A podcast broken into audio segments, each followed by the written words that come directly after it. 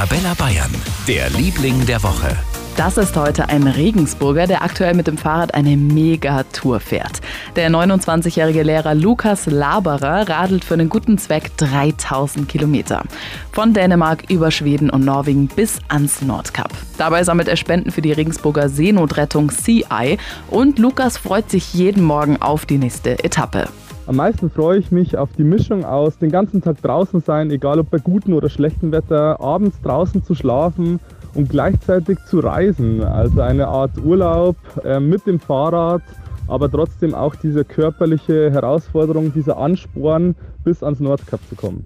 Letztes Jahr hat der Regensburger Lukas mit dem Fahrrad schon die Alpen überquert und dabei knapp 3000 Euro für den guten Zweck gesammelt. Und damit ist der sportliche Lehrer aus der Oberpfalz zu Recht unser Liebling der Woche. Strampeln und dabei Gutes tun, besser geht's doch nicht, oder? Für ganz Bayern, der Liebling der Woche auf Arabella Bayern.